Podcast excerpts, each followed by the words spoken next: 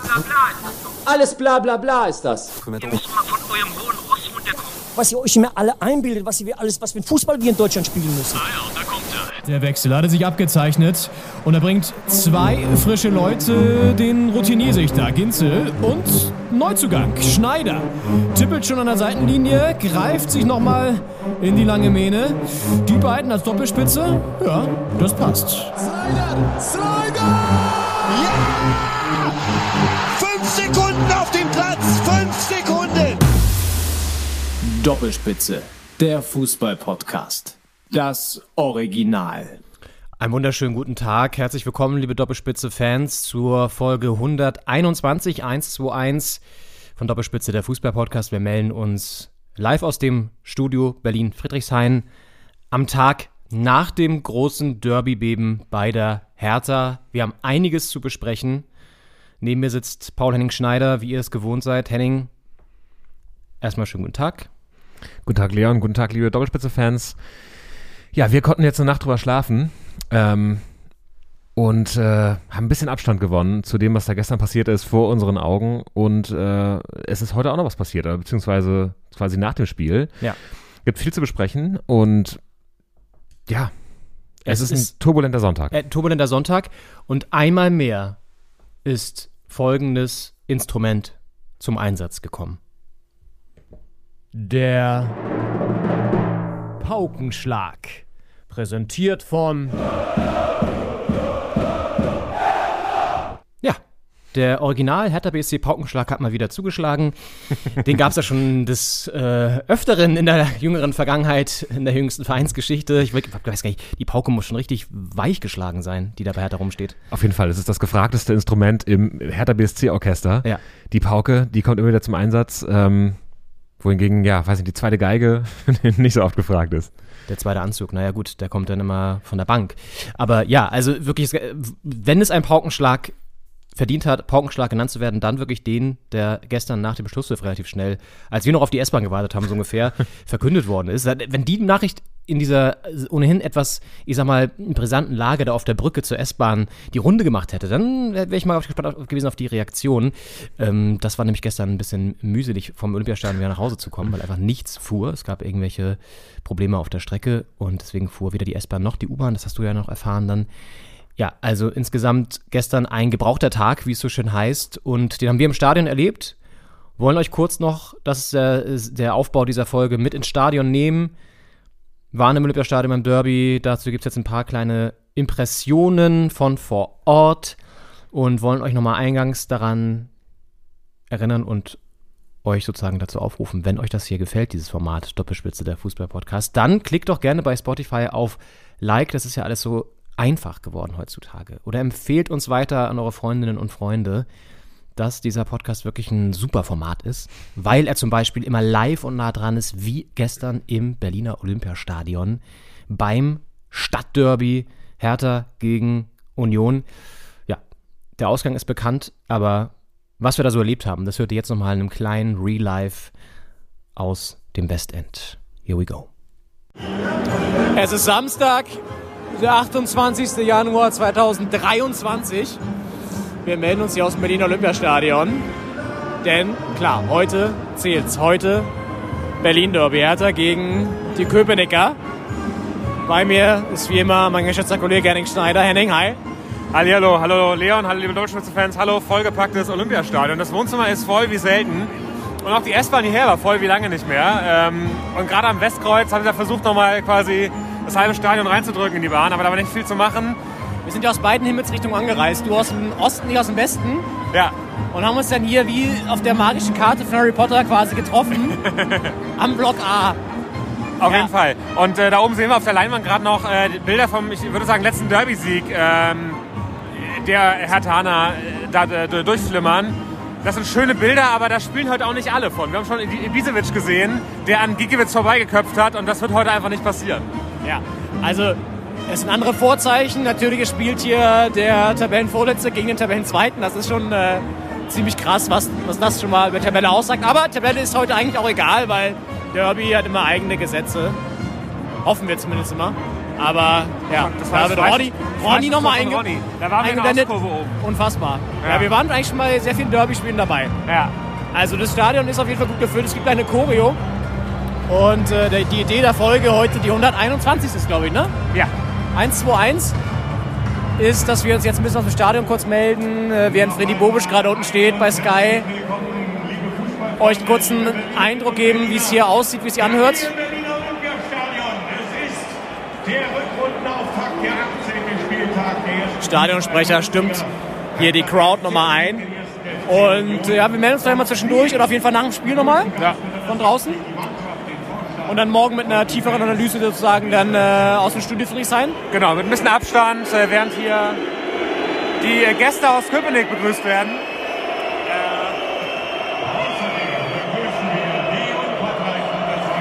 Wir werden uns morgen aus dem Studio dann nochmal mit ein bisschen Abstand melden und das einordnen, was wir hier gleich sehen werden. Ähm, Leon, hast du ein gutes Gefühl?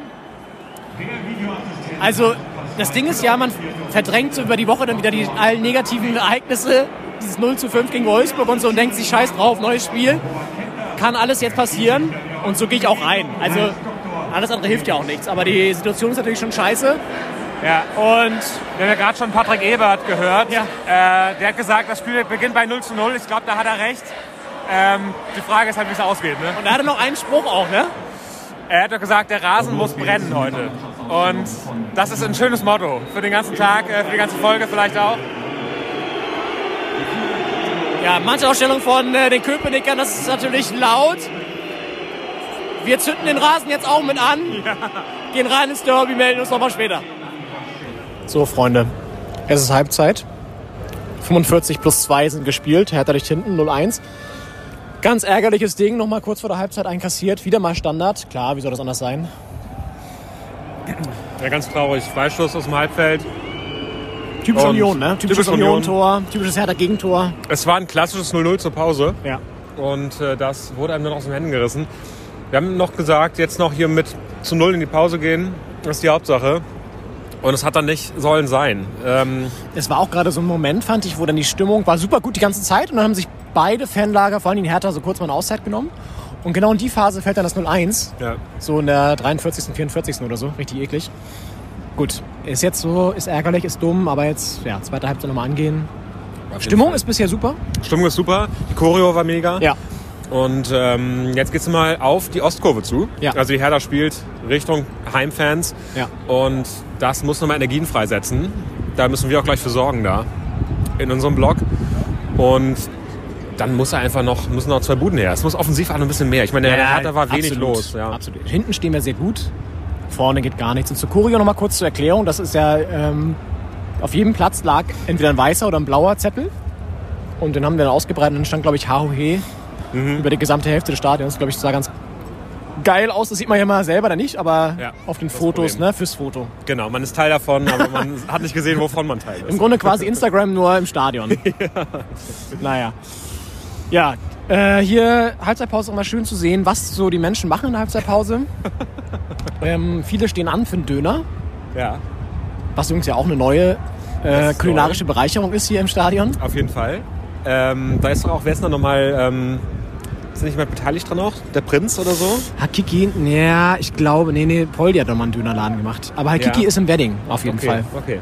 Ist ein Weddinger Laden. Ist auch, glaube ich, ganz okay. Herr Taner Dönerladen, es wird, äh, es wird hier auf so eine Radiotorwand geschossen, Ja. wo man da in die, in die Boxen reintreffen muss. Ja.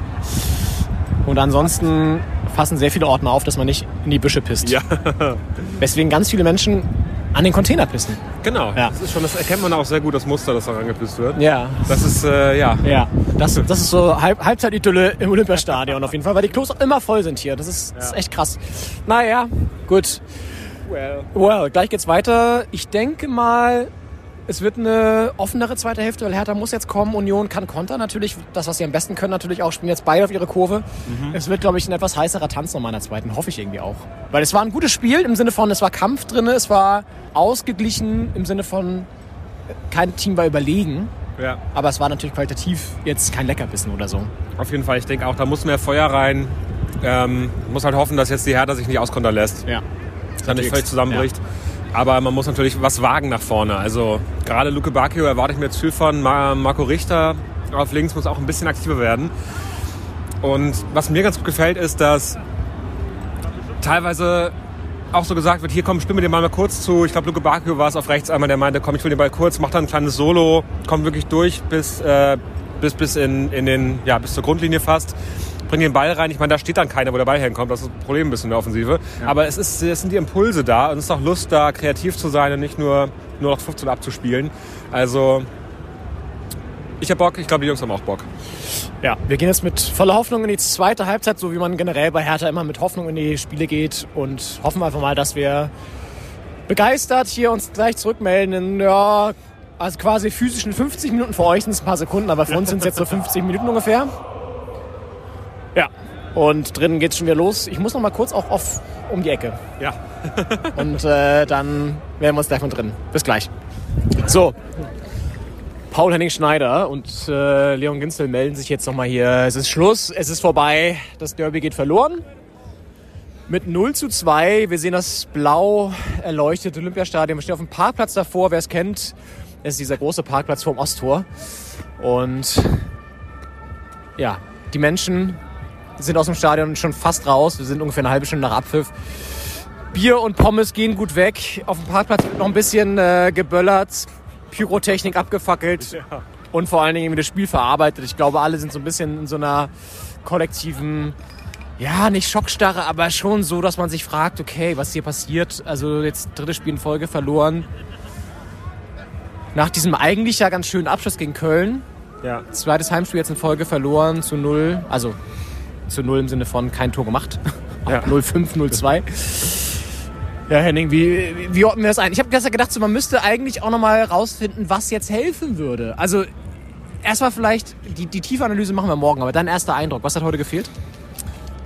Ach, also hinter uns äh, wurde lautstark bemängelt, dass es keine gelben Karten gab, dass da niemand, ähm, dass es einfach kein Derby ist, dass die Derby-Stimmung auf dem Platz gefehlt hat. Ich meine, wir hatten die Choreo vorher, wir hatten irgendwie die Stimmung im Stadion war gut, auf dem Platz war wenig Derby, glaube ich. Ähm, Zumindest bei der Härte, sagen wir mal so. Zumindest- ja. Ne? Also es waren enge Zweikämpfe, es war echt wirklich, ich glaube, nur eine gelbe Karte oder zwei oder so.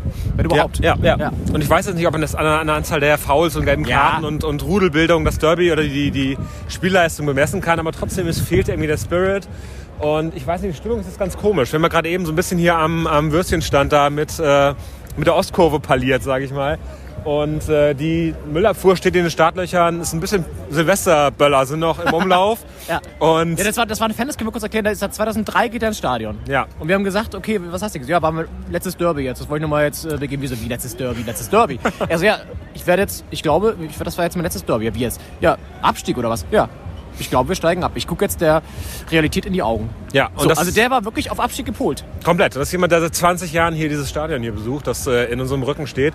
Und äh, das ist einfach gerade die Stimmung. Platz 17, dahinter nur Schalke, die ja wirklich abgeschlagen sind. Ja. Und man hat das Glück gehabt, dass, ähm, dass die Konkurrenz verloren. verloren. hat. Bochum verloren, Augsburg Stuttgart verloren. verloren. Stuttgart verloren. Ähm, darauf kann man sich natürlich jetzt nicht den Rest verlassen. Vor allem, man muss ja auch noch vor die. Also ein bisschen gewinnen muss man selbst Einen auch. müssen wir noch hinter uns lassen. Ja. Mindestens. Und es ist gerade einfach wahnsinnig ernüchternd, Ja. äh, auf die Tabelle zu gucken und in dieses Stadion und diese Mannschaft, die man merkt, sie wollen, aber die Bälle Aber verspringen, Ja. äh, die Pässe kommen nicht an, die Flanken gehen da, wo keiner steht, hin. Ja, Und, also ich ja. glaube, um so ein paar konkrete Sachen zu nennen für heute, was echt auch manchmal schwierig ist, aber ich glaube, was echt fehlt, ist jemand, der das Spiel lenkt. Mhm. Den haben wir einfach nicht. Der klassische Zehner ist ja auch nicht mehr on vogue, aber ich glaube, dass wir den irgendwie schon noch mal so ein bisschen bräuchten, so Dirigenten so. Ja. Ähm, Boateng hat es ein bisschen übernommen, als er dann irgendwie reinkam. In den letzten zehn Minuten hat er noch mal ein bisschen so den Ball gefordert und an sich gerissen, das Spiel, aber jetzt auch nicht großartig mehr was bewegen können natürlich. Also ich glaube, das fehlt zum einen. Zum, zum anderen fehlt vorne einfach ein, ein Neuner, ein guter. Ja, Luke Bacchio war es in der Hinrunde, auch eher über die Außen, aber trotzdem ein Goalgetter. ja, Das muss jetzt wiederkommen. ja.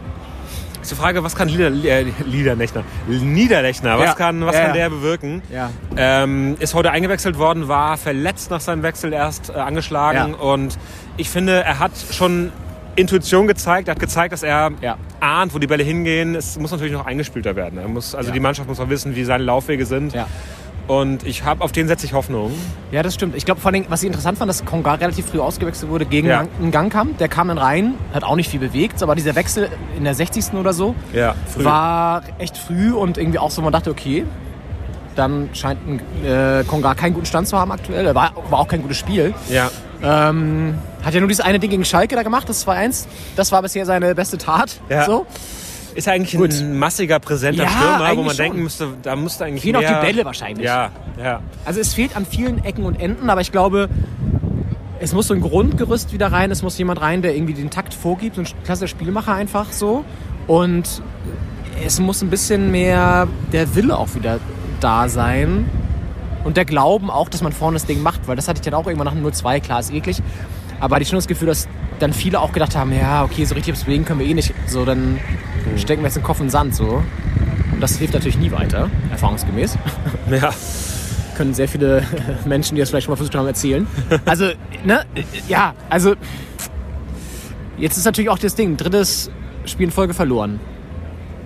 Gegen Bochum, gegen Union, zwei wichtige Spiele. Ich glaube, was wichtig ist, in den Kopf zu bekommen, dass jetzt die Rückrunde gestartet hat heute. Es war in der Hinrunde, haben wir auch gegen Union gestartet, Ja. auch verloren Ja. und danach trotzdem die Kurve bekommen, eine relativ okay Hinrunde gespielt. Jetzt hat man das Gefühl, man hat schon drei Spiele verloren in der Rückrunde. Das ist ja gar nicht der Fall. Es ist ja das erste Spiel der Rückrunde gewesen. Ja. Man muss irgendwie diese WM-verzerrte Winterpause so ein bisschen aus dem Kopf rauskriegen und sagen, okay, wir haben jetzt Hinrundenende haben wir nochmal verkackt gegen äh, Bochum und gegen Wolfsburg. Jetzt gegen Union, Stadtderby ärgerlich. Wir sind halt momentan gerade die zweitbeste Mannschaft Berlins. Äh, und jetzt quasi wieder in die Rückrunde starten im Kopf. Ich glaube, diesen Reset zu schaffen, ist ganz Ja. wichtig jetzt. Ja. Alles weitere dann morgen ein bisschen tiefer und wärmer vor allen Dingen. Also Ja. tiefer und wärmer, das war jetzt vielleicht ein bisschen zu viel Bildsprache, aber ihr wisst, was wir meinen. Also Es ist eiskalt hier. Es ist eiskalt. Wir gehen dann morgen wieder in den, in, ins Warme, in eine Wohnung. Ins Studio Friedrichshain, dann melden wir uns morgen und für euch natürlich in wenigen Sekunden, aber für uns liegt ein Tag dazwischen, eine Nacht, wo wir schlafen und das Ganze mal verarbeiten und dann nochmal in die tiefe Analyse gehen und noch ein bisschen Ja. dir erzählen, was wir gerade an der Pommesbude noch aufgeschnappt haben. Auf jeden Fall. Die, die Szene da mit Kemp vorne, die zum 2-0 geführt hat am Ende, nochmal angucken, ob Schauen wir das uns auch noch wirklich mal faul an. war. Vielleicht ein Elfmeter. Ähm, da werden wir nochmal Videoanalyst spielen und auch in den Kölner Keller gehen, geistig. Ja. Und dann melden wir uns morgen wieder bei euch. Ja, richtig. Haben noch einen Insider-Tipp bekommen für ein sehr, sehr gutes Auswärtsspiel. Welches das ist, das dann auch gleich. und äh, jetzt hier erstmal ein Cut und wir schreiten in die Dunkelheit Richtung S-Bahnhof. Bis gleich.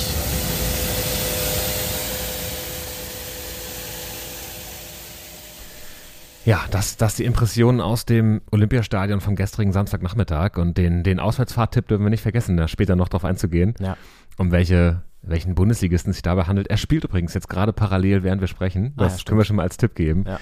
Und ähm, ja, Leon, das äh, ja, war das, war das Spiel gestern. Ich meine, es war chaotisch auf dem Platz. Erste Halbzeit war irgendwie relativ äh, souverän, dann fing es aber an, schwierig zu werden. Und es wurde danach auch in der S-Bahn chaotisch. Also die Bahnen fuhren irgendwie nicht. Äh, Ja. Die BVG und die, die Deutsche Bahn, die das ja da in gemeinschaftlich hier organisieren in Berlin, dass man von A nach B kommt, äh, haben da ihren Job irgendwie nicht ganz gemacht. Irgendwas war auf der Strecke schwierig. Ähm, aber es war ja auch noch, äh, auch in der Bahn wurde es noch schwierig. Ja. Ähm, wir sind ja Absolut. getrennt nach Hause gefahren. Ich bin U-Bahn Ja. gefahren, du S-Bahn. Ja. Da hat sich die Doppelspitze aufgeteilt auf die beiden Flügel. Ja. Und äh, ich würde sagen, du hast da den rechten Flügel äh, erwischt. Ja, ja, ist eigentlich auch gar nicht so witzig, weil es war wirklich, ich war wirklich erschrocken, muss ich sagen, weil ich musste nach Spandau zurück, da hatte ich mein Gepäck eingeschlossen in so einer Gepäckaufbewahrung, weil ich ähm, directly vom Bahnhof zum Stadion gefahren bin und das ganz gut passte. Und ich war noch nicht häufig in Spandau, aber ich muss sagen, ich will jetzt auch gar nicht ganz Spandau hier wieder sozusagen pauschal äh, verurteilen, aber die Menschen, die da an Bord dieses Zuges zurück waren, das war echt heftig, weil also erstmal ging es oben auf der Brücke schon los. Das war auch so, so, so richtig schlecht, das war aber noch harmlos. Da stand dann irgendwie so eine Gruppe mit äh, so einem Opi, äh, zwei Typen, einer Frau und einem Kind. Und dann standen wir so eng beisammen. Alle waren eben ein bisschen genervt, dass die S-Bahn nicht fuhr, aber war trotzdem eine ganz okay Stimmung. Alle hatten so die Dürber-Niederlage akzeptiert und so. Und ähm, während da die, die Reinigungsmaschinen sozusagen im Hintergrund alles äh, weggefegt haben, haben wir da noch gewartet. Und dann hört man ja ein bisschen Gespräche mit und dann haben die so angeschaut, ja, hier Jungs, lass mal anstoßen, meinte der Opi so. Und ich dann so, ja, aber hier die Mädels nicht vergessen, ne? Ihr habt ja noch eine, eine Frau und ein Kind dabei, ne? So, äh, wirklich nur aus Scheiß, ne? Um irgendwie so zu quatschen. Dann kommt von so einem Typ aus der Gruppe, der war irgendwie so wie 50 oder so, so mit langen grauen Haaren und auch 100 pro schon gut einem Tee. Und dann so, äh, nee. Also der Opi sagt erstmal, oh, weiß ich nicht. Die Frau sagt dann so, ja, das ist mir egal, können die ruhig machen, die Jungs. Und dann mega Debatte, da kommt von den anderen Typen so, jetzt hör mal auf mit hier dem Genderwahlen, das ist doch hier, ich will das doch nicht hier äh, hören, die ganze Scheiße. Nicht so, oh Leute, ey, es war überhaupt nicht in die Richtung gemeint, aber gut, wenn ihr es gleich so wieder auslegt, alles klar, dann suche ich mir eine andere Gruppe zum Quatschen. ähm, und ja, hat er dann noch tolle, tolle Bekanntschaften. Naja, und dann fuhr irgendwann der Zug ja nach Spandau zurück und da waren dann wirklich so richtig hohlbratzige, man muss wirklich sagen, Nazi-Leute am Start, also wirklich auch so mit den dümmsten Gesängen überhaupt. Ich habe das leider nur so halb gehört und auch nur so halb lokalisieren können, wer es war, aber da fielen wirklich Worte, die eindeutig in eine Richtung gehen, die auch nicht wegzudiskutieren sind.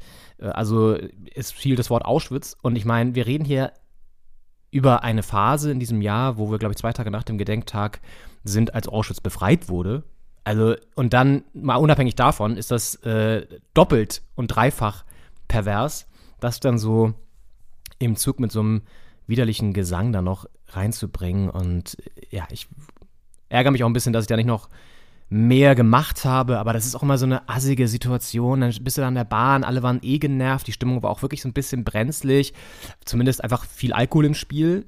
Und die Leute, die das wahrscheinlich gesungen haben, die Gruppe, sahen auch wirklich so ein bisschen so aus, als hätten die jetzt keinen Bock, dass man ähm, irgendwie noch mit denen diskutiert.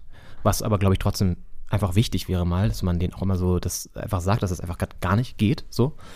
Ähm, aber die haben auch innerhalb der Gruppe, es hat, glaube ich, so ein Typ gesungen, es hat kein anderer irgendwas gesagt. Naja, lange Rede, kurzer Sinn, es ist natürlich absolut erbärmlich, sowas zu machen. Und es hat mich richtig im Nachhinein noch geärgert. Mal unheimlich jetzt auch, dass die Derby-Niederlage mich geärgert hat, das hat mich auch mal zusätzlich geärgert. Und ich weiß, ich, ich finde, es ist ein Thema, das taucht immer wieder auf, auch gerade so nach Spielen. Immer im Zusammenhang mit Fußball frage ich mich, warum sind da so schwierige Menschen immer auch so, so ah, wirklich anstrengende Leute. Das verdirbt einem manchmal den Spaß. Und ich weiß nicht, ich habe mir jetzt irgendwie vorgenommen, nochmal, vielleicht hier auf der Doppelspitze, nochmal irgendwie ein, zwei ExpertInnen anzufragen, die uns mal vielleicht ein paar Tipps geben im Umgang, weil ich glaube, das beschäftigt schon viele, die dann auch zurückfahren nach dem Spiel oder generell auch Fußballfans treffen und in solchen Situationen kommen. Muss ja auch nicht immer ein Nazispruch sein, kann ja auch irgendwas anderes sein, aber dass man irgendwie mal mit der bespricht oder mit dem bespricht, der Expertin, dem Experten, was man dann macht am besten. Ich glaube, es ist immer gut, wenn man dann irgendwie zwei, drei Leute hat, mit denen man es zusammen macht. Das war ja gestern auch so, ich war dann ja alleine so. Ähm, aber ich glaube, das würde nochmal Sinn machen. Aber das wollte ich nur kurz erzählen, weil ich habe jetzt gedacht, erzählst du oder nicht, aber ich finde es schon wichtig, das auch mal zu thematisieren, weil das absolut gar nicht geht. Und ja, kann man jetzt sagen, bedauerlicher Einzelfall, aber wenn da irgendwie schon so eine Gruppe das singt und keiner anderer da, da rumsteht, was sagt, dann finde ich es schwierig, dann muss man es thematisieren. Auf Naja. jeden Fall. Ich finde auch, äh, man sieht ja immer wieder Symbolik. Ich meine, man sieht so, weiß nicht, Frakturschrift, ähm, auch auf so Kutten von, von Ja. Ultras, von Fans immer wieder. Äh, auch, weiß ich nicht, eiserne Kreuze, irgendwie so Weltkriegssymbolik, ähm, Ja. die dann, ich meine, es gibt ja eine ganz große sprachliche Überschneidung auch mit, mit Sieg, Kampf, Ja. ähm, ich meine, das ganze militärisch-sportliche, was ja auch während des äh, Nationalsozialismus äh, ganz bewusst verbunden wurde, als irgendwie so Box- und Rennsport und auch Fußball äh, große, wichtige, auch, auch gesellschaftliche Treiber so waren. Da wurde ja ganz bewusst in der, in der Rhetorik so Krieg und Sport miteinander verknüpft. Und das ist einfach bis heute so, dass man hat das Feld, man hat irgendwie äh, Angriff, Verteidigung. Also die Sprache hängt einfach sehr miteinander zusammen. Das kann man dann benutzen dafür, dass man es quasi so auf so einer, so einer untergeschobenen Art und Weise in die, in die Bild- und, und Textsprache bringt. Ähm, und da ist es schwierig. Und ganz klar grenzüberschreitend wird es halt, wenn dann, wenn dann sowas verbalisiert wird und wenn es dann auch äh, ja, diese Grenze überschreitet, dass man Andeutungen bringt, sondern das wirklich ausdrücklich äh, formuliert. Und es ist ja ein großes Thema immer, wie geht man dazwischen, soll man dazwischen gehen, man soll sich ja auch nie selbst in Gefahr bringen äh, und an andere auch nicht, ähm, in der Situation auch nicht eskalieren lassen. Auf der anderen Seite, wenn man es unwidersprochen stehen lässt, ja, macht man sich quasi gemein mit den Leuten. Ja. Und äh, das ist Ja, gut, natürlich. gemein machst du dich nicht. Weil das habe ich dann auch so gedacht, dass man sich dann selber so Vorwurf macht, ist wahrscheinlich auch nicht der richtige Step. Ich glaube, man muss einfach die richtigen Schlüsse daraus ziehen und überlegen, wie man in Zukunft damit umgeht, dann auch, wenn das wiederkommt, um dann eine Strategie zu haben. ja, klar, ich, ich meine nicht gemein machen, ich meine, dass Nee, wenn nee, man es. ja, ich weiß schon, was du meinst. Ja, aber so quasi. genau. Genau, ja. Ähm, aber ja, ich finde, manchmal findet man die Worte dann auch und hat dann auch den Moment, wo man das sagt. Ich erinnere mich zum Beispiel an ein Spiel, ich glaube, das war das andere Berlin-Derby, wo hinter uns jemand so einen rassistisch eingefärbten Kommentar über Genki Haraguchi gemacht hat, der dann getroffen hatte für Union. ja. Und da habe ich mich umgedreht was gesagt. Stimmt. Und mich das auch richtig, richtig, ja, also es äh, tat schon fast innerlich weh, das zu hören. Und dann, ne? Ja. Und naja, gut, in der Situation gestern war ich einfach auch zu weit weg, aber es ist, ja, es haben einfach auch noch mehr Leute gehört, dass da keiner was gesagt hat. Das ist halt die Scheiße. Ja. Gut, Ja. egal. Ähm, Finde ich nur wichtig, das auch mal anzusprechen, weil ich auch länger letztens schon mal sowas gelesen habe, dass Hertha-Fans auch, glaube ich, beim Spiel auswärts in Bremen dann auch wieder so antisemitische äh, Sprüche gebracht haben und so. Also es scheint da schon durchaus auch ein Problem zu geben in gewissen Teilen der Fanszene und ich finde, das muss man immer wieder auch auf die Agenda setzen und thematisieren, weil sonst ähm, ja, verändert sich wahrscheinlich auch nichts. Naja, kommt auf die Liste mit den Themen, aber das große Thema heute, das sportlich und, und vereinsinterne Thema ist natürlich das Aus von Fredi Bobic, das überraschende Aus von Fredi Bobic. Und haben wir das eigentlich gesagt, als wir am Anfang darüber geredet haben, oder haben wir es noch komplett angeteasert gelassen? Wir, wir haben es, glaube ich, angeteasert. Der, der große Paukenschlag. Wir haben gar nicht gesagt, was los war, oder? Das war so eine große Meldung, dass natürlich äh, jeder weiß, was gemeint ist. Ja. Davon gehen wir zumindest mal aus. Ja. Ähm, und wenn nicht, sagen wir es jetzt. Freddy Bobic ähm, ist gestern Abend mit sofortiger Wirkung nach dem Spiel entlassen worden als Sportchef von Hertha BSC Berlin. Und das ist ein überraschender Schritt, weil normalerweise wird natürlich zuerst am Trainerstuhl gesägt. Ähm, da haben wir jetzt ja schon ein bisschen auch Verschleiß gehabt unter Freddy Bobic. Ich glaube, fünf Coaches waren, waren es insgesamt. Und jetzt wurde also Sandro Schwarz äh, nicht angetastet, sondern quasi ja an anderer Stelle Mhm. der Ast abgesägt. Und ähm, ist natürlich die Frage, kann auf dieser Management-Ebene so kurzfristig der Status quo verändert werden? Ich meine, es ist ja immer die Diskussion, man entlässt den Trainer, die Spieler bleiben dieselben, verändert sich wirklich was? Ähm, jetzt wird auf dieser Management-Ebene geguckt. Ich meine, da ist noch, ich meine, gut, wir haben jetzt in zwei Tagen Deadline Day Ja. auf dem Transfermarkt. Äh, das heißt, da kann jetzt noch äh, was getätigt werden, aber ja, es ist ein seltsamer Schritt, ein überraschender Schritt, dass quasi der Manager gekickt wird und nicht der Trainer. Kann damit der Abstieg verhindert werden, ist die Frage. Ja, muss, also wir müssen es mal so ein bisschen aufdröseln. Als wir da gestern standen, wussten wir das alles noch nicht. Ich erinnere mich noch, dass wir Friede Bubic unten gesehen haben, das habt ihr ja auch gerade gehört, bei Sky stand da noch, hat Sandro Schwarz noch eine, eine ähm, Sandro Schwarz, ja, ähm, eine Jobgarantie gegeben und zynischerweise wird er dann wenig später selber entlassen von Kai Bernstein. Auch ein interessanter Move aus dieser neuen Machtposition, die Kai Bernstein noch nicht so lange inne hat, das jetzt zum ersten Mal so wirklich krass auszuspielen, letztendlich ja auch. Und ja, einfach sozusagen das auch zu machen, was man dann irgendwie an, an, an Spielraum hat in der Position. Das hat er getan, hat ihn entlassen. Und es gab heute eine Pressekonferenz heute Mittag dann mit sehr großem Podium. Also es waren insgesamt fünf Menschen auf dieser Pressetribüne. Ich weiß, nicht- ich kann mich nicht erinnern, dass die jemals so voll war. Es war auch relativ eng. Ja. Und dementsprechend, ja, war es echt bemerkenswert und natürlich auch nötig, das einzuordnen und zu, zu erklären, diese Entscheidung. Kai Bernstein hat das gemacht. Das war auch eine seiner ersten richtig großen Pressekonferenzen, hat er auch eingangs gesagt. Und es wird jetzt installiert. Benjamin Weber, Benny Weber, der von Fredi Bobic noch entlassen worden ist, übrigens, by the way, jetzt zurückkommt, ehemaliger Leiter der Nachwuchsabteilung von Hertha, hat da große Erfolge gefeiert, mehrmals deutscher Meister geworden, also kann wirklich auf eine Hertha-Vergangenheit, eine langjährige Zurückblick mit Erfolgen und als Bindeglied zwischen Mannschaft und ähm, Geschäftsführung wahrscheinlich so ungefähr, soll dann Zecke Neuendorf fungieren, der interessanterweise nicht auf der Pressekonferenz war. Ja. Auch das schon mal merkwürdig irgendwie. Schon, ja. Es wirkte alles so ein bisschen überstürzt, hatte ich das Gefühl heute auch. Ich habe mir so ein bisschen die PK natürlich angeschaut und es wirkte so ein bisschen improvisiert auch. Aber trotzdem anscheinend ja mit Argumenten unterfütterte Entscheidung, die da getroffen wurde. Und vielleicht hören wir mal eingangs Kai Bernstein, der nochmal erklärt und erzählt, wie es zu dem Aus von Fredi Bobic gekommen ist.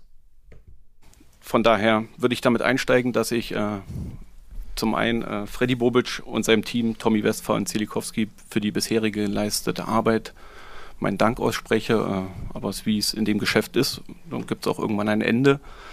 Aber wir bedanken uns grundsätzlich und sind auch weit weg davon, dass wir völlig im Streit auseinandergehen, sondern das war ein offenes Gespräch gestern Abend.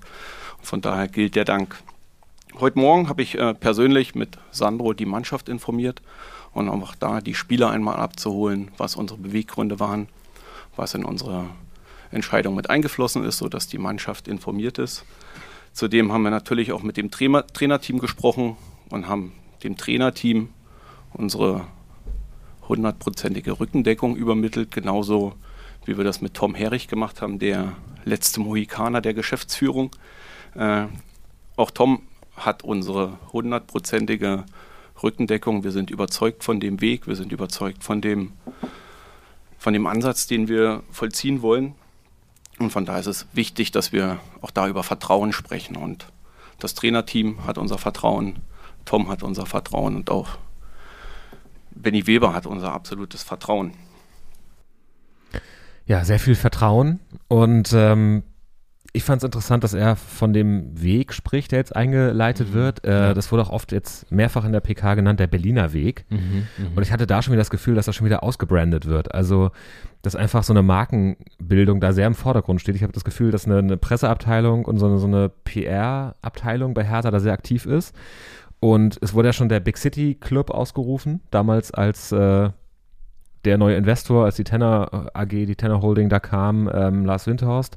Da war das große, das große Ding, da wieder einen Champions League-Teilnehmer aus der, aus der Hauptstadt zu machen. Und ich finde, da sind immer so Begriffe dahinter. Also der Big City Club damals, jetzt der Berliner Weg, ähm, mit Eigengewächsen zu arbeiten, quasi nicht sich, weiß nicht, Horst Held oder irgendwen zu holen, ähm, wer auch immer da gerade verfügbar gewesen wäre. Und Ja. ich, ich, man versteht es, es ist auch ein, eine sympathische Lösung, aber Mhm. irgendwie ist da schon wieder so viel Begrifflichkeit drin und so viel PR-Gedöns, hatte ich Ja. das Gefühl. Ja. Ja, also ich glaube, gut, Kai Bernstein ist, glaube ich, auch Marketing erfahren, hat er, glaube ich, auch eine Marketingfirma. Und mit Sicherheit besprichst du auch vorher mit der Presseabteilung, wie du das Ganze verkaufst dann. Das ist einfach heutzutage so und du findest dann deine, deine Framings so. Das ist, so funktioniert heute Pressearbeit. Auf der anderen Seite ist es natürlich irgendwie auch wichtig, das sozusagen in einen, in einen Rahmen zu pressen, um es, um es irgendwie zu verkaufen, so. Ich weiß, was du meinst. Ich glaube, in dem Fall ist es gar nicht so bewusst, so dieses Big City Club Gelabere, sondern wirklich irgendwie einfach der Versuch, jetzt wieder eine neue Richtung vorzugeben. Und das ist ja total notwendig. Ich meine, es gibt diesen Bruch, Bobic ist weg. Wenn man auf seine Bilanz guckt, war die wahrlich nicht gut. So, also allein diese Korkut-Entscheidung. Ich erinnere mich auch noch an ein Sportbild-Interview, wo er auch dann sich noch mit Katar da irgendwie in die äh, Nesseln gesetzt hat und meinte, die Spieler sind keine politischen Akteure und bla bla bla. Also hatte auch immer so ein paar schwierige Momente. Ist generell einfach ein schwieriger, Charak- schwieriger Charakter, glaube ich. Zumal er ja auch, das ist auch ein Thema gewesen jetzt in der gesamten Analyse schon, seine komplette oder große Teile seiner Entourage aus Frankfurt mitgenommen hat zu einem sehr, sehr großen Preis, also einfach finanziell, die mussten ein bisschen bezahlt werden, haben andere ersetzt, haben teilweise das Vierfache kassiert, nämlich Papo Thiam, der Benny Weber pikanterweise ja damals ersetzt hat als Nachwuchsleiter, jetzt immer noch da ist und das Vierfache von dem verdient, was, was, ähm, was Benny Weber bekommen hat. Und das sind ja auch finanzielle Aspekte, die dahinter stecken, aber natürlich auch eine vereinsinterne mh, Marschroute, die du vorgibst, wenn du so agierst, ne? also jetzt aus Bobic's Sicht und die natürlich auch nicht bei allen Leuten gut ankommt, das ist ja auch irgendwie klar.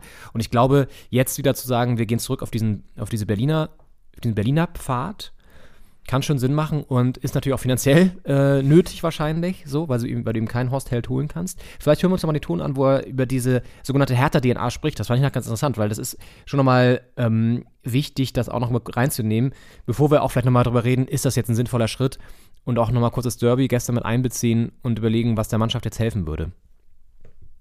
Na, wir haben natürlich äh, mehrere Einflussfaktoren mit reingenommen. Und letztendlich äh, ist das ein Faktor, die, die Entwicklung mit dem Kader und mit dem, dass wir Stand jetzt äh, bei drei Siegen stehen, ist ein zweiter Faktor. Von daher ist es eher für uns aus dem Präsidium ein ganzheitlicher Blick auf die Gesamtgemengelage. Aber es war nicht der Faktor, es war nicht der alleinige Grund. Von daher es war vielmehr der, wir brauchen eine strategische Kursänderung und wir brauchen unseren Hertha-Weg. Wir brauchen mehr Leidenschaft, mehr Überzeugung, mehr Hertha-DNA, auch im Vorleben, im, im täglichen Brennen für den Verein. Und das war dann das Ausschlaggebende. Ist ja auch krass, dass er sozusagen dadurch indirekt Bobic vorwirft, nicht für den Verein zu brennen ne? oder nicht gebrannt zu haben. Eigentlich schon, ja. Also es wurde natürlich auch gefragt äh, auf der PK, äh, was jetzt gefehlt hat bei Bobic. Da haben sie sich dann relativ zurückgehalten, aber klar, aus dem, was über andere gesagt wird, die jetzt das Vertrauen genießen, den Mhm. Job bekommen haben, kann man natürlich ablesen, quasi reliefartig, so abdruckartig, was bei Bobic dann vielleicht vermisst wurde. Und er hat, glaube ich, auch gesagt, dass Bobic halt in eine sehr schwierige Zeit reingekommen ist bei der Hertha, da auch viel Energie aus ihm rausgezogen wurde, einfach weil die Art und Weise der Aufgabe so kräftezehrend und schwierig war. Das stimmt wahrscheinlich auch, ähm, kann man auch so akzeptieren als Antwort. Aber ja klar, anscheinend fehlte die Hertha-DNA bei Bobic. Und das, ich meine, der war auch als Spieler bei der Hertha damals, äh, ist er da, glaube ich, von, ist er von Stuttgart gekommen oder von, von Hannover, glaube ich. Ich glaube, Hannover war vorher, ist Ja. dann zur Hertha gewechselt und hatte davor sehr gut getroffen und dann wieder nicht. So ein Ja. bisschen wie ich Jarek-mäßig, der, der Hertha-Effekt. So in dieser Zeit Ja, ja. damals auch. Ja. Erfolgreiche Stürmer holen, die dann ja, Bei Hertha versagen. Genau. Regelmäßig. Die Karriere da ausklingen lassen mit wenig Toren. Ja. Und deswegen, also ist ja schon einer mit härter Vergangenheit auf jeden Fall auch. Ähm, Aber eben auch mit keiner erfolgreichen Hertha-Vergangenheit. Ne? Ganz anders Richtig. als jetzt ein Zecke Neuendorf, der halt schon auch einfach ein Gesicht ist, das jeder kennt im Verein, jede kennt im Stadion, die da hingehen. So, also das ist schon deutlich ein anderer Schnack. Und Bobic kam natürlich mit den Meriten von Frankfurt. Aber manchmal funktionieren Leute auch nur bei bestimmten Vereinen. Das ist einfach so. Und er ist halt auch charakterlich, glaube ich, nicht der einfachste, weil er sehr überzeugt ist davon, wie er arbeitet. Das ist ja auch wichtig, ist auch gut. Aber wenn es halt nicht so gut läuft, und es ist nicht so gut gelaufen, und dann immer noch sich dahin zu stellen und das alles sozusagen positiv zu verkaufen, mit so einer leicht angepissten Art immer auch, dann wird es schwierig. Also insofern kann ich da auch viele Sachen gut verstehen, die vielleicht im Hintergrund eine Rolle gespielt haben. Zumal das Verhältnis zwischen Bernstein und Bobic auch nicht das Beste gewesen sein soll. Und dieses Entourage-Ding, ne? Und gut, Hertha DNA ist natürlich das eine. Die Frage ist Erfahrung und was bringst du an Netzwerken mit? Und ich weiß nicht, wie gut das Netzwerk von Benny äh, Weber da jetzt ist in Sachen Transfers. Auch bei Zecke wird das jetzt nicht so riesig sein. Also da müssen sie gucken, dass sie vielleicht es jetzt noch irgendwie hinbekommen. Angeblich gibt es da jetzt auch schon Pläne, zwei Leute noch zu holen. Es sollen auf jeden Fall zwei Transfers noch stattfinden innerhalb der nächsten zwei Tage. Das wird auch ambitioniert, auch finanziell. Und klar, er wird mit seiner Talentarbeit wahrscheinlich auch Kontakte haben zu guten Leuten, zu jungen, kreativen Menschen so. Also einfach auch so fußballerisch jung. Aber die werden ja auch nicht sofort helfen. Also es wird interessant, wer da jetzt kommt. Und das ist sozusagen jetzt die, die, die Qualitätsfrage. Ne? Also DNA, okay. Aber wie viel Qualität steckt wirklich dahinter? Auf jeden Fall. Es bleiben natürlich im Hintergrund einige Leute dabei, ähm, die in der Kaderplanung aktiv waren, die auch schon unter Freddy Bobic quasi dabei waren. Ähm, und ich meine, du kannst jetzt nicht äh, zwei Transfers bis, bis Dienstag äh, aus dem Boden stampfen. Das heißt, ähm, da wird natürlich Vorarbeit geleistet worden sein. Ähm, wurde auch gesagt in der PK, dass es quasi eine Übergabe gibt, dass es ähm, die Informationen da geflossen sind, äh, transferiert wurden. Und ist halt die Frage, ob diese Transfers nicht auch mit Freddy Bobic hätten laufen können, ob das jetzt auch so ein, so ein optischer Impuls an die Mannschaft sein soll. Das Zecke Neuendorf ist ja nur einer, der hat, also wenn einer härter DNA hat, dann wahrscheinlich er. Der steht wie kaum ein anderer für diesen Verein in Berlin und auch so für so eine, ja, so eine freche Spritzigkeit, sage ich mal. Also Ja. und auch eben, ja, für Kurve und für ähm, Fannähe und ähm, Bezug zum Verein. Und deswegen, ja, ich denke fast, dass so die Arbeit im Hintergrund weiterläuft und einfach, ja, die Gesichter geändert wurden, die da, dafür, dafür, da- für die Arbeit stehen quasi, die dann auch, weiß nicht, bei Sky oder nach dem Spiel, äh, bei wem auch immer im Interview stehen. Und ähm, deswegen, ja, wird, denke ich mal, äh, daher auch erhofft, dass da der, der Funke kommt, der Spirit und auch die Übertragung auf die Mannschaft. Natürlich ein Transfer, zwei neue Spieler wäre toll. Ich meine, wir wünschen uns da, glaube ich, irgendwie Kreativität äh, in der Offensive und im offensiven Mittelfeld vor allem. Ähm, jemand, der da auch irgendwie vorne drin steht, die Bälle annimmt. Ähm, Kongar noch nicht so richtig gezündet. Ein Ja. Gang kam, kam gestern sehr früh, haben wir auch schon, äh, haben wir auch schon analysiert. Ähm, hat auch nicht so richtig gezündet, obwohl er in der Hertha Jugend sehr, sehr erfolgreich war und auch ein, Ja. auch ein guter Stürmer. Ja. Der, glaube ich, gegen die Bayern sein Debütor gemacht damals. Also der kann, der kann auch schon treffen, auch gegen die Großen. Mhm. Aber gestern so ein bisschen enttäuschend dann in der zweiten Hälfte. Ja, also wir hatten ja gestern schon in der Schnellanalyse auf dem Parkplatz, ähm, haben wir ja schon gesagt, dass wir uns gerne auch kreative Leute wünschen würden fürs Mittelfeld und so. Ich gucke jetzt gerade, deswegen bin ich am Handy nach, wo ein gewisser Herr Cordoba, Jean Cordoba eigentlich jetzt spielt. Der ist, ich kann nicht genau äh, rauslesen, ob er noch bei krass unter, unter Vertrag steht oder ob er nicht mehr in Russland weilt aufgrund des Krieges. Ähm, auf jeden Fall wäre das ja einer, der, glaube ich, relativ schnell sofort helfen könnte. Die Frage ist, ob er die Fitness und die, die, die Spritzigkeit noch hat oder ob er überhaupt verfügbar ist oder auch geldmäßig zu stemmen ist. Mal sehen. Aber sowas wäre, glaube ich, für vorne nicht schlecht. Und dann noch vielleicht jemanden, der kreativ im Mittelfeld was bewegen kann. Mm, ja, also vielleicht lass uns doch mal kurz den neuen Geschäftsführer Sport sozusagen, wenn man so möchte, hören, Benny Weber, der gar nicht, ja, so viel Vorbereitung hatte, sich jetzt auf diese PK vorzubereiten, sondern der auch so ein bisschen auf dem, ja, falschen Fuß nicht, aber er wurde auf jeden Fall überrascht von der Entscheidung. Ja, vielen Dank. Guten Tag erstmal auch von meiner Seite in die Runde. Hätte ich sicherlich nicht gedacht, dass ich äh, so schnell zu meinem Verein, ich bin Berliner, ich bin Herr Taner durch und durch, durfte schon 18 Jahre für den Verein arbeiten, zurückkomme und freue mich natürlich riesig, diese große Aufgabe, diese große Herausforderung anzugehen. Und ja, ich brenne drauf, äh, loszulegen und ähm, dann auch natürlich äh, die dringendsten Aufgaben anzugehen, was natürlich in erster Linie heißt, ähm, Dienstag ist Transferschluss. Das ist natürlich ein, ein Thema, da zu schauen, äh, was noch möglich ist. Natürlich aber auch mit dem Wissen und welche Rahmenbedingungen wir haben. Und ähm, ich freue mich auf die Herausforderung und natürlich, dass wir gemeinsam im Team, denn das ist auch ganz klar, ähm, ich bin ein Teamplayer, das bin ich immer gewesen und ähm, das Team und das gesamte Team, die gesamte Hertha-Familie natürlich mitzunehmen, das ist sicherlich eine meiner Hauptaufgaben, die ich, ich sehe und darauf freue ich mich riesig. Ja, also lange vorbereitet war auf jeden Fall nicht. Wenn er Schadenfreude empfindet gegenüber Freddy Bobic, dann kann er es gut äh, geheim halten, mhm. äh, verstecken. Vielleicht hilft dabei auch, dass er, weiß nicht, zehn Minuten vor der PK erfahren hat, dass es die PK gibt. ich übertreibe, aber am Vorabend ja, vielleicht. Ja. Ich meine, in der PK hat äh, Kai Bernstein auch gesagt, dass er sich darüber freut, dass es so intern kommuniziert wurde, dass es nicht nach außen gedrungen ist. Und ich meine, klar, wenn du es keinem verrätst, dann wird es auch keiner erfahren. Also mhm. die Gedankenleser sind noch nicht äh, erfunden bei der Presse. Aber es wurde anscheinend wirklich in sehr, sehr kleinem, sehr kleiner Kreis, präsidialen Rahmen da. Ähm, Wobei man in der Vergangenheit ja auch wahrscheinlich auch viele andere Sachen im kleinen Kreis behalten hat und dann wurden sie trotzdem durchgesprochen äh, an, an die Presse, hauptsächlich Bildzeitung und so weiter, die ja immer überraschenderweise sehr gut informiert sind. Ja. Also auch ihre Leute da haben. Aber das haben sie diesmal geschafft, ja.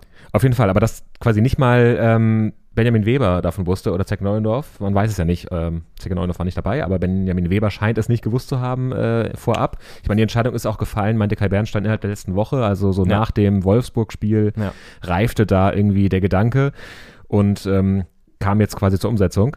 Aber das in so einem kleinen Rahmen zu entscheiden mhm. und dann auch so kurzfristig quasi die, ja, äh, Menschen, die diese Entscheidung äh, betrifft, zu informieren, wirkt alles ein bisschen merkwürdig, ein bisschen kurzentschlossen und naja, er will ja. Zeichen setzen, das merkst mhm. du ja ganz klar. Und das einfache Zeichen wäre natürlich gewesen, Sandro Schwarz zu entlassen. Auf der anderen Seite hat das in der Hinrunde ja teilweise wirklich spielerisch und auch so von der mannschaftlichen Geschlossenheit ganz gut funktioniert. Und ich glaube, dann war die Überlegung, okay, was können wir sonst noch verändern? Dann gab es vielleicht interne Probleme mit Friede Bobic, das ist jetzt auch viel Spekulation, aber manche Sachen sind ja auch bestätigt.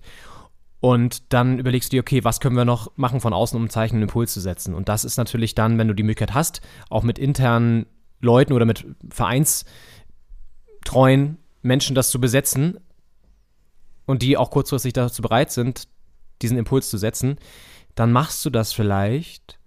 Und jetzt ist natürlich die Frage, was kann das für die Mannschaft bedeuten, für Sportliche? Ne? Also kann das wirklich den Turnaround auf dem Platz auch schaffen?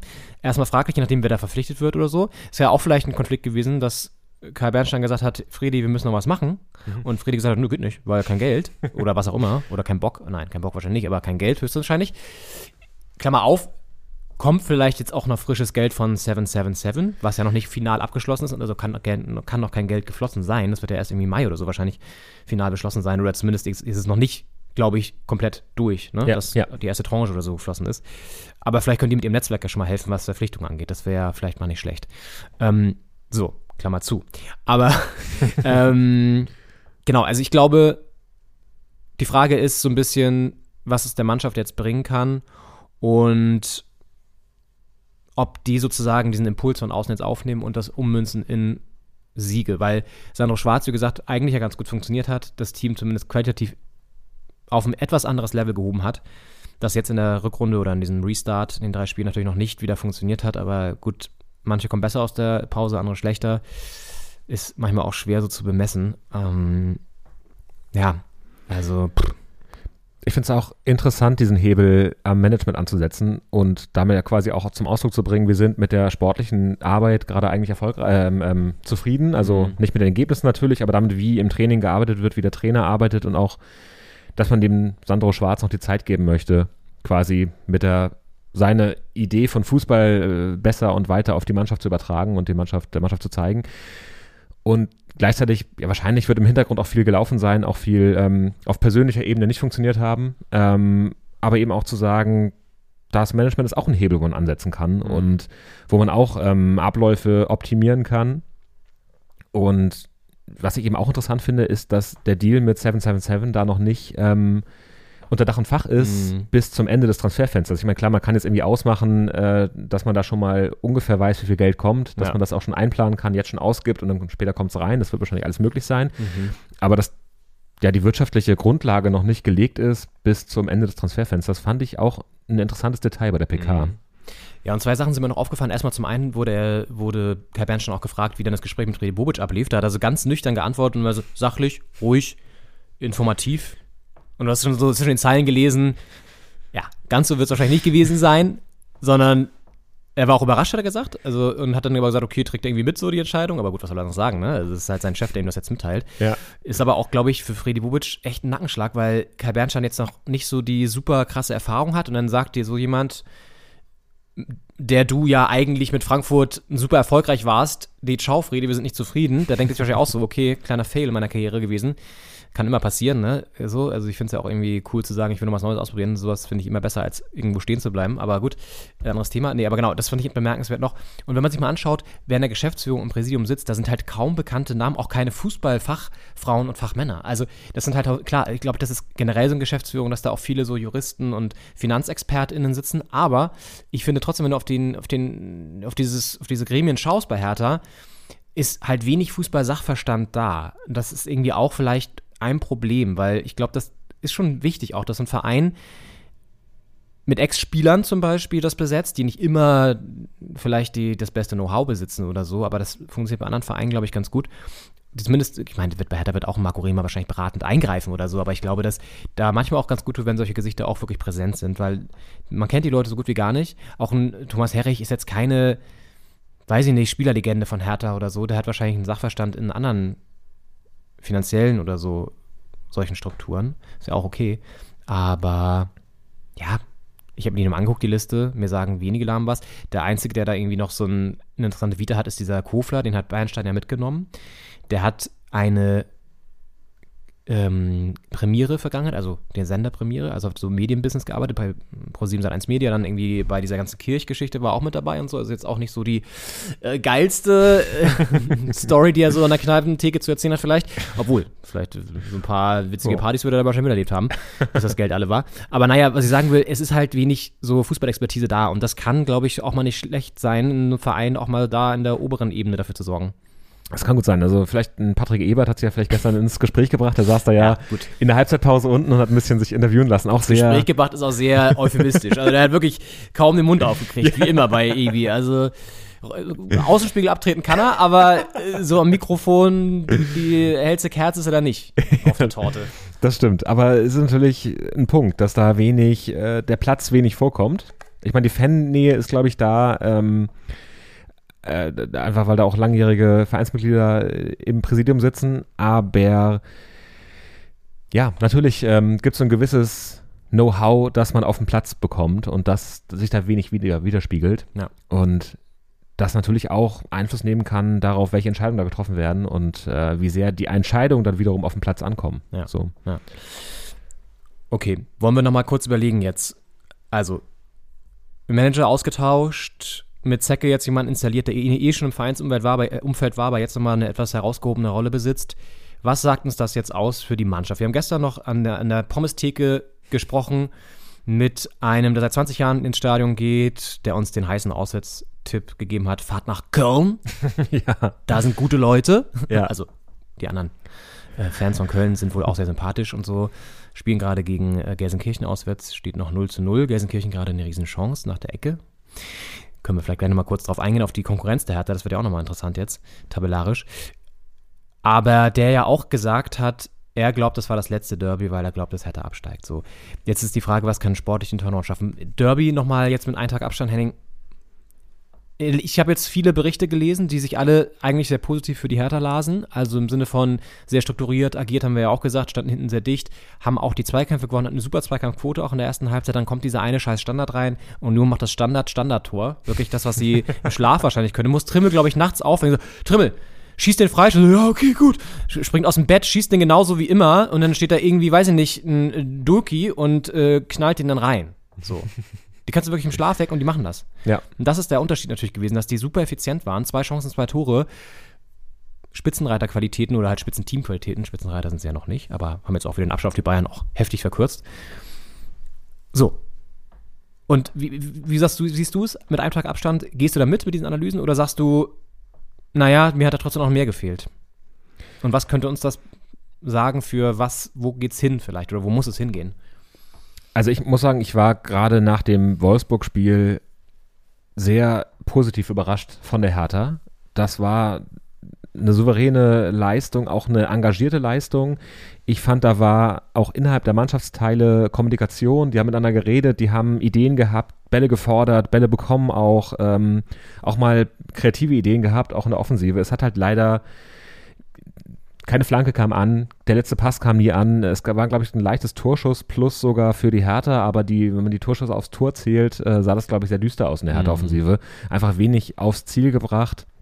Ähm, es gab diesen abgefälschten Schuss von, von Richter und, äh, und die Ecke, die kurze Ecke da ähm, mit dem Kopfball waren so Aufregermomente, aber das war viel zu wenig und da- dann reicht es halt auch nicht hinten gut zu stehen, weil man das, es ist einfach sau schwer auch, äh, das 90 Minuten durchzuhalten und immer gut zu stehen und nicht einmal irgendeinen Ball durchrutschen zu lassen.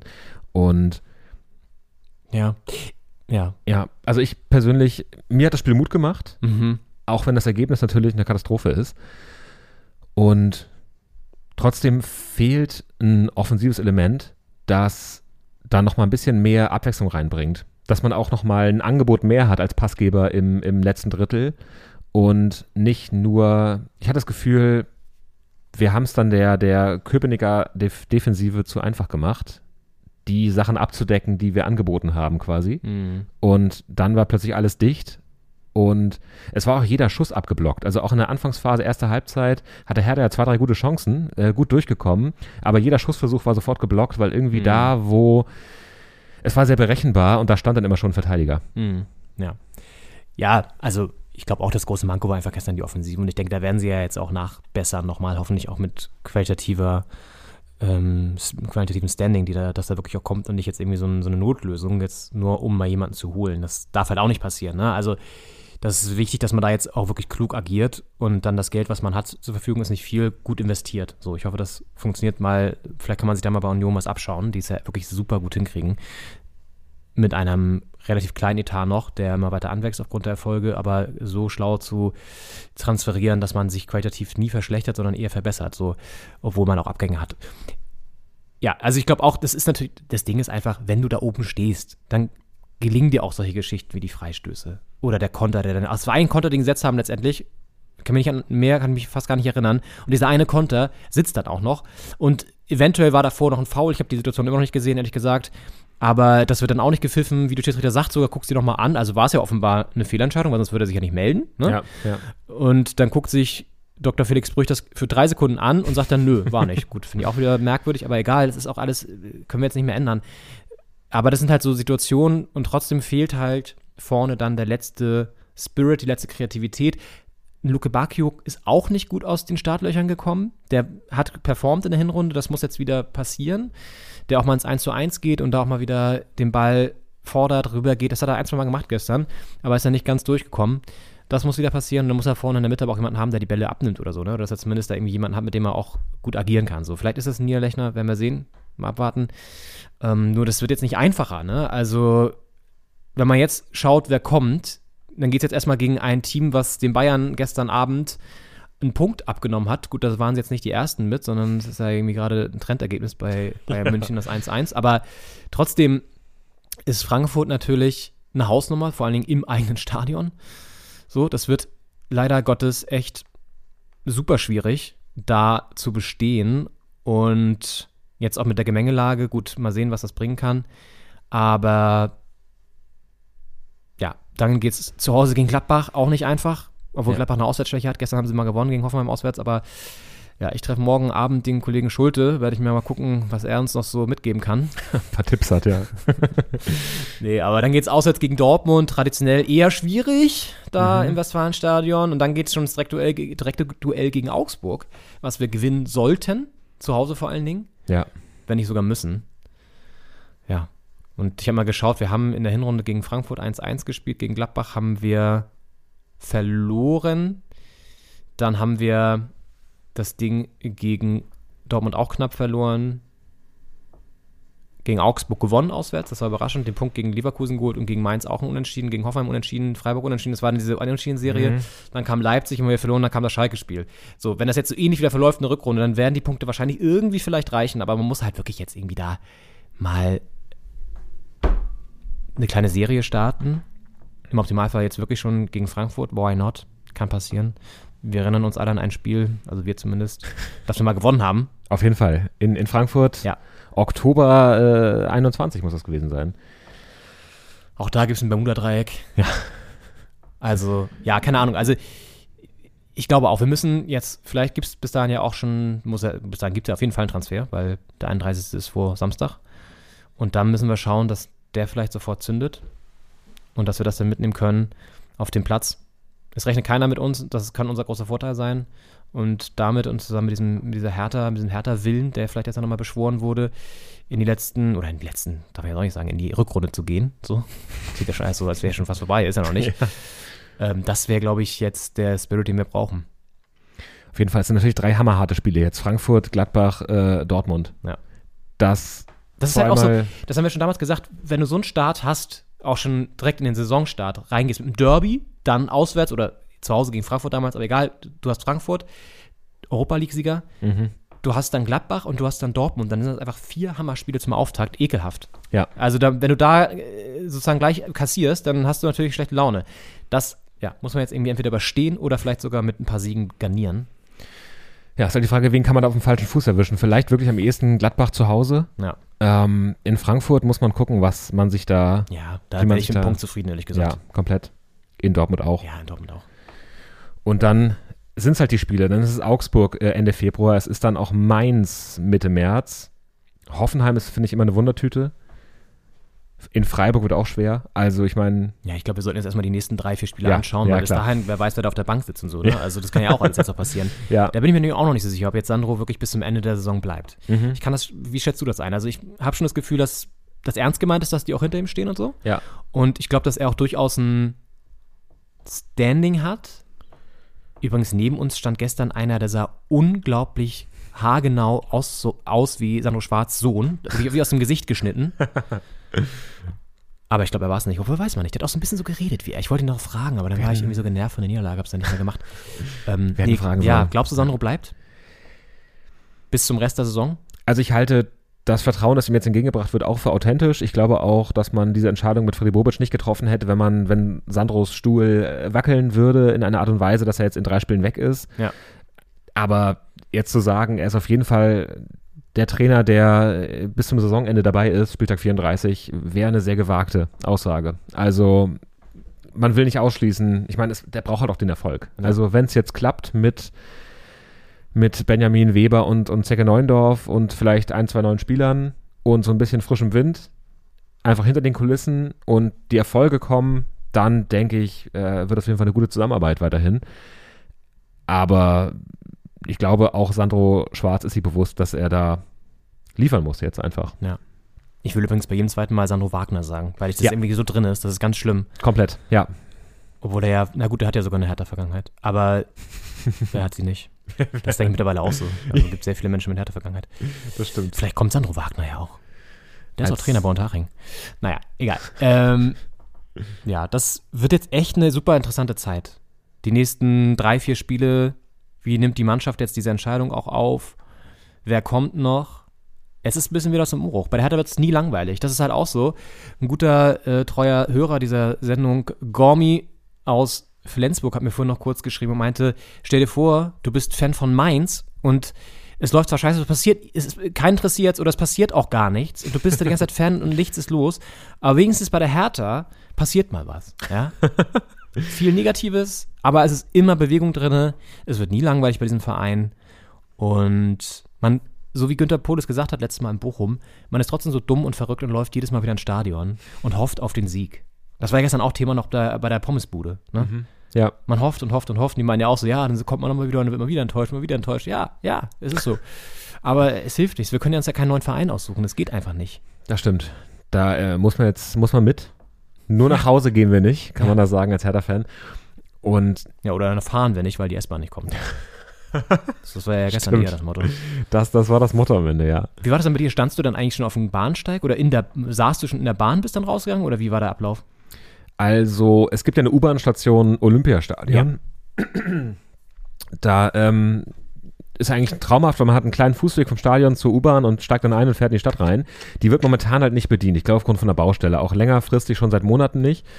Und normalerweise ist zwei Stationen vorher Schluss am Theodor-Heuss-Platz. Und äh, jetzt extra fürs Derby wurde eingerichtet, dass die U-Bahn eine Station länger fährt. Äh, Neu-Westend heißt das Ja. da, für Ja. alle Berlin-Ultras und BVG-Ultras quasi. Und da bin ich dann eingestiegen, da stand gerade eine Bahn. Ich bin sogar gerannt, weil ich die noch kriegen wollte, weil es schon getutet hat. Ja, ja, und ja. dann bin ich noch reingekommen, setze mich hin und dann kam eine sehr patzige Durchsage. Was? Das kann ich mir gar nicht vorstellen bei der Berliner U-Bahn, BVG, Personalbesetzung. Was? Das ist eh so eine Funkanlage, da klingt auch der, die freundlichste Stimme klingt da patzig drüber, aber es sind halt auch noch patzige Stimmen. Und dann wurde ihm gesagt, ja, wegen eines Polizeieinsatzes fährt dieser Zug jetzt nirgendwo hin. Und das war halt, man hatte auch keine Ahnung, warum. Niemand in dieser Bahn hat, glaube ich, diesen Polizeieinsatz provoziert. Kann sein, dass es im Stadion-Fan-Umfeld quasi produziert wurde. Ja. Ähm, und deswegen diese Patzigkeit gegenüber vielen Fans in der Bahn aus Sicht der Fahrerin da ange, angemessen war. Ähm, man hat das Gefühl, die denkt, die wissen schon warum, die Pappenheimer da hinten, aber es wusste niemand. Dann Mhm. wusste man auch nicht, fährt jetzt hier gar nichts mehr, fährt diese Bahn nicht mehr. Gegenüber fuhr irgendwie so ein Zug ein, das ist ja auch Pendelverkehr dann. Und ich bin dann einfach gelaufen bis zum Theodor-Heuss-Platz und bin dann da ist in eigentlich eine eine, ganz okay Strecke auch. in eine Bahn eingestiegen. Das kann man gut machen. Im Ist Sommer ein- vor allen Dingen, aber im- jetzt im Winter ja. ein bisschen eklig natürlich. Es, also ja, man, einem wird ja auch warm durch die Bewegung. Ich Ja, meine, es ja war das, ist kalt vor so. dem Stadion. das ist so krass. Ich erinnere mich noch in Bochum, wo wir dann aus dem Stadion rauskamen und die Füße waren Eisklumpen, aber dann sind wir auf dem Weg runter in die Stadt und die wieder aufgewärmt. Also Konrad, ich habe mich so nach Bochum gesehnt, weil du bist du einfach, du kommst aus dem Stadion Ja, und läufst zu Fuß da in einer Viertelstunde in die Stadt rein. Das ist natürlich, habe ich dann gedacht, in so einer Stadt wie Berlin, wo man da irgendwie elf Kilometer vom, vom. Ortskern entfernt ist, hat man da keine Chance. Man ist, äh, wo ist schon der Ortskern? Ne? Für manche ist der in Westend.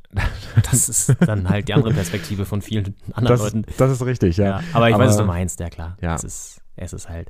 Und ja, du gestern auch mit einem dann gequatscht, der meinte, ja, gehen wir noch ins, äh, ins Matrix und so. ähm, der musste ja auch quer durch die Stadt fahren bis zur Warschauer. Also es ist jetzt auch nicht so um die Ecke. Ja, Es ist halt, es ist Be- Berlin die Stadt der langen Wege, ne? So, so ist es nun mal. komplett. Ähm, Ist natürlich, wenn man da aus Spandau kommt oder irgendwie Charlottenburg, hat man es hat man's kurz. ja. Aber am Theo fuhr die dann, oder was? Am Theo fuhr die. Da stand eine andere dann und ist dann gefahren, oder? Genau. Also das ist ja ganz normaler Betrieb. Äh, ist ja nur Ja. diese eine Station, ist ja quasi eine Ja, ja, Sonderleistung ja, gewesen. Und die äh, war dann nicht verfügbar in dem Moment. Äh, und Okay. ab Theo ging es ganz normal weiter. Wow. Kam auch ziemlich direkt eine.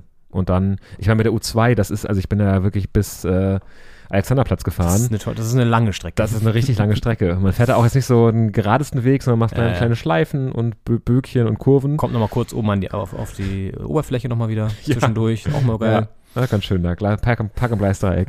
Ist eine schöne Strecke, aber Ist man ist schöne ganz Strecke, schön ja. unterwegs. Man ja. ist, ja, uiuiui, ist man da unterwegs. Nee, aber ist ja echt so. Das ist schon, das ist schon oft krass. Ja, ähm, was mir gerade noch einfiel, das hatte ich vorhin bei Instagram, glaube ich, noch gepostet. Ähm, das haben wir ja gestern auch noch mal gedacht auf dem Parkplatz, weil wir wissen nicht, ob Sandro Schwarz bis zum Ende der Saison bleibt, aber was wir wissen oder hoffen, ist, dass wir noch mal ein Take in unserer Podcast-Saison machen in einem Wohnwagen auf dem Olympiastadion-Parkplatz, der uns schon so oft jetzt in die Augen gestochen ist und wir wollen da unbedingt rein. Das ist, für die, die es nicht kennen, auf dem Parkplatz, der sehr, sehr groß ist vor dem Olympi- Olympiastadion, stehen feste Wohnwagen von Fans, die da immer an Spieltagen stehen ich glaube auch sogar wahrscheinlich darüber hinaus. Und diese Wohnwagen werden dann mit sehr lauter Musik beschallt. Es schart sich immer eine Fangruppierung darum und drin geht's auch gut ab. Da stehen dann auch gerne mal so fünf, sechs, sieben Leute und machen sich gemütlich nach dem Spiel, vor dem Spiel, wärmen sich auf und haben noch Spaß und wir haben Bock einfach mal in so einem Wohnwagen das Ding da zu, ja, zumindest mal anzumoderieren oder eine ganze Folge so draus zu machen. Das können wir uns nochmal überlegen. Ich hätte ja auch nochmal Bock, auch mit Frank Zander, der übrigens gestern auch ähm, da war und mit ein paar Fans noch vorab gequatscht hat. Vielleicht können wir die noch dazu einladen oder so. Irgendwie müssen wir da was organisieren, das kriegen wir auf jeden Fall hin. Ja. Das wäre schon ein Wunsch, den ich hätte nochmal für die Saison. Wenigstens. Hundertprozentig. Also wir sind ja, wir laufen da seit Jahren dran vorbei. Ich glaube, Ja. die stehen da länger als es, äh, weiß ich nicht, seit 1892 wahrscheinlich steht dieser Wohnwagen. 92, ja, wahrscheinlich. Also das Und- ist schon, ja, Das ist, äh, seit dem wieder vorbeilaufen, ist es ein, ein Traum, da mal äh, in diese Szene auch reinzukommen. Und ich Ja. denke, da werden wir mal unsere Fühler ausstrecken. wie riecht so ein Wohnwagen von innen? Ja. Was läuft da für Musik? Was sind das für Leute? Hoffentlich nicht anstrengende Menschen, sondern coole Leute. Das ist ja immer die Frage. Man weiß es natürlich vorher nicht so genau. Ja. Und ja, also bin gespannt. Bin gespannt. Und was ich gestern auch noch spannend fand, das wollte ich auch noch mal ganz kurz, so, um so einen positiven Abschluss hier nochmal zu finden. ja, auch menschlich gesehen, dass echt viele Hertha und Unioner zusammen und Unionerinnen und HertanerInnen ins Stadion gekommen sind. Also, dass nicht diese krasse Feindschaft, die ja auch mal viel beschrieben und be beschworen wird, über die Medien auch viel und so, natürlich auch in den Fanlagern. Es gab ja offenbar auch so einen Übergriff von Hertha-Fans oder geplanter Übergriff am Ostkreuz auf Union-Fans, der dann vereitelt wurde. Aber trotzdem waren viele so Und Union, Pärchen, Konstellationen im Stadion. Ja. Und das finde ich irgendwie ganz cool, dass es trotzdem über die ganzen hinweg noch so eine Verbundenheit gibt. Ich fand auch die Stimmung nach Abpfiff. Wir sind ja gemeinsam Ja. zur S-Bahn erst, Ja. bevor ich äh, Richtung U-Bahn äh, umgeschwenkt habe. Und die Stimmung war entspannt, friedlich und ähm, ja, es war halt nicht diese, diese Derby-Szenen, die man vielleicht danach erwarten würde oder befürchten würde. Ja. Und ja, ich habe auch äh, einen, einen Nachbarn aus meinem Haus Ach, stimmt. hier noch getroffen auf dem Weg. Namensvetter. ein, mein Namensvetter. Es, Ja. es sind ja zwei Parteien mit demselben Nachnamen, was den Postboten natürlich an die äh, Kapazitätsgrenze bringt. Rand des Wahnsinns. Weswegen Puh, wer kriegt das hier jetzt? wir quasi sehr viel indirekten Kontakt haben miteinander, weil wir gegenseitig die Briefe äh, uns äh, wieder in den, in den richtigen Postkasten stecken. Aber habt ihr euch vorher schon mal gesehen? Wir, man kennt sich so vom Sehen, also Ja, gut. ähm, Ja. so aus dem, vom Grüßen aus dem Flur, Ja. wohnt ja auch äh, etwas weiter unten im Haus. Ja. Und ähm, man kann sich so vom Sehen und dann stand ich Alexanderplatz, äh, bin in die U5 umgestiegen von der U2 Ja. und dann kam plötzlich jemand auf mich zu und hat mich begrüßt. Mit Nachnamen auch, weil das witzig ist, weil wir gleich heißen. Und Also, hallo Herr Schneider, was hat er gesagt? Genau. Und dann habe ich äh, quasi ähm, hochgeguckt und dann guckte mich mein Nachbar an. Und äh, natürlich, wie soll es anders sein, in komplettem Union-Dress, also mit rot-weißem Schal, äh, strahlt er mich an, ich natürlich meinen Schal auch noch um. Und äh, dann gucke ich so rüber zu seinen Leuten, äh, so ein paar Leute mal dabei, auch alle Union. Und äh, dann haben wir uns da ganz gut unterhalten. Äh, Das war das erste längere Gespräch so. Ah ja, wie war das so? Also klappt es auch menschlich zwischen euch oder? Das klappt auch menschlich, ja. Ja, okay, nee. Also vielleicht intensiviert sich jetzt die Nachbarschaft auch nochmal über diese Fußball. Siehst du, Äh, was der Fußball alles bewegen Fehde. kann? Auf jeden Fall. Toll, Ja. toll. Das heißt, ich erinnere mich ja an manche Derbys, die wir hier gesehen haben und sehr laute Jubler auch von uns. Mal dieses eine Geisterspiel, wo wir, glaube ich, 4-1 oder so gewonnen haben oder so oder 4-0 gegen Union. Ja. Das wird er ja wahrscheinlich auch mitbekommen haben. Das heißt, er hat schon geahnt, dass hier vielleicht so ein Hertha-Fan ist. Das stimmt. Wahrscheinlich konnte er es bisher nicht lokalisieren Ja. und dachte, Ja. wel, welcher, welcher Assi hier im Haus ist das? Ja, und jetzt weiß er es. Wahrscheinlich kriege ich keine Post mehr jetzt. Interessant, interessant. Naja, aber es ist auch eine ganz schöne Geschichte auf jeden Fall. Ja. Schön, schön, schön, schön. Ja. Spannende Zeiten, die uns jetzt bevorstehen für die Rot-Weißen aus Köpenick. Sieht sehr gut aus, muss man sagen. Die sind jetzt bis auf einen Punkt dran an die Bayern, glaube ich, ne? Wenn man die Tabelle nochmal sich anschaut, also zumindest ist es wieder super eng geworden, weil Bayern halt ständig jetzt unentschieden gespielt hat. Ja, ein Punkt ist es. Wahnsinn. Ein einziger Punkt. Ich glaube, Bayern- das Aufeinandertreffen ist auch gar nicht mehr so lange hin zwischen den beiden, ne? Die Bayern warten ja noch auf ihren ersten Sieg in diesem Jahr. Ja. Irgendwann kommt auch das Duell gegen PSG. Also Ja. Also Ja. gegen Union, ja, Mitte, Ende Februar. Ist in München. Davor haben sie, ja, das ist schon auch, sie haben PSG, Gladbach und dann Union. Also das könnte für Union gar nicht so eine schlechte Konstellation sein. War, wird man sehen. Ja, Gladbach ist ja auch immer ein unangenehmes Duell für die Bayern, wo traditionell Punkte liegen bleiben. Und das Hinspiel war, glaube ich, 2-2 oder so, ne? Oder Ich glaub, das- 1-1, auf jeden Fall unentschieden. Ja, auf jeden Fall haben sie da noch einen Punkt geholt. Ja. Bin mir ja auch ziemlich sicher. Und jetzt, ich meine, die Bayern jetzt äh, gegen Köln war das ja das 1-1 letzte war's, ja, 1-1 äh, auch, wo sie dann der Ja, ja, genau, Kimmich da in Köln, der ja. 94. erst ausgleicht. Ähm, Ja. Also die Bayern auch am Rande der Niederlage immer. Es ist nicht so, dass da quasi der Gegner noch in letzter Sekunde eins rein Ja. glückt, sondern äh, eher andersrum. Das Mhm. Bayern-Dusel schlägt dann zu und, Mhm. und äh, schenkt noch einen Punkt. Also Ohnehin ja auch bei den Bayern, da müssen wir vielleicht auch mal an anderer Stelle noch drüber reden. Viel Bewegung jetzt mit Sommer im Tor, neuer Ja. geschasst Torwarttrainer, das ist ja auch ein Riesenthema. Gut, das finde ich immer ein bisschen übertrieben, aber da Tapalovic oder wie er hieß, der wurde ja auch mit entlassen und das sorgt ja für sehr viel Unruhe. ja, Und also sind so ein paar Machtentscheidungen hier in der Fußball-Bundesliga, die für Diskussionen sorgen. Allen voran die Hertha. Ja. Ich habe mir haben ja bei den Bayern-Fans haben ja die Schilder gefehlt, Korn Sommer. Das wie Korn Neuer damals. Ja. Und ich meine, bei den Temperaturen draußen ist Korn Sommer ja auch passend eigentlich. Ist passend. Ja. Ist passend. Man friert im Block. Ja.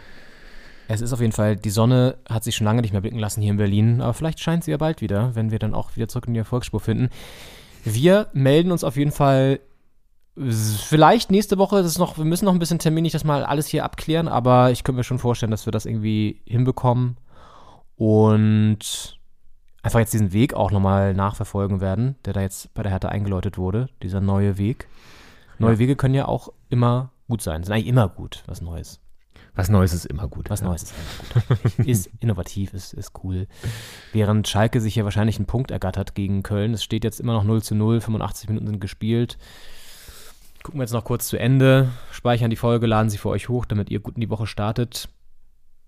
Wünschen euch eine gute Woche auf jeden Fall. Lasst euch nicht vom Winter ärgern. Wir hören uns dann in Bälde wieder. Hoffentlich dann mit positiveren Geschichten rund um die Hertha. Und ja, freuen uns, wenn ihr, wie eingangs erwähnt, die Folge oder uns als Podcast liked, das weiterempfehlt. Genau. Kleines, kleines Sternchen geben. Ja. Ist auch wirklich einfacher geworden. Das früher musste man ja einfach. mit Namen und Adresse und äh, Ja. Melderegister äh, Ja, da irgendwie noch einen- Bankdaten. ja, einen kleinen Text entwerfen und sieben Fragen beantworten. Inzwischen nur so ein kleines Sternchen. Ist ein Sternchen, das uns sehr hilft und unsere Arbeit sozusagen, die wir hier reinstecken, in jede Folge wertschätzt. Da freuen wir uns sehr drüber. Wünschen euch jetzt äh, eine gute erste Februarwoche, ist dann ja schon. Januar schon hinter uns. Es geht aufwärts. In diesem Sinne. Macht's gut. Bis dann. Ciao. Bis dann, ciao.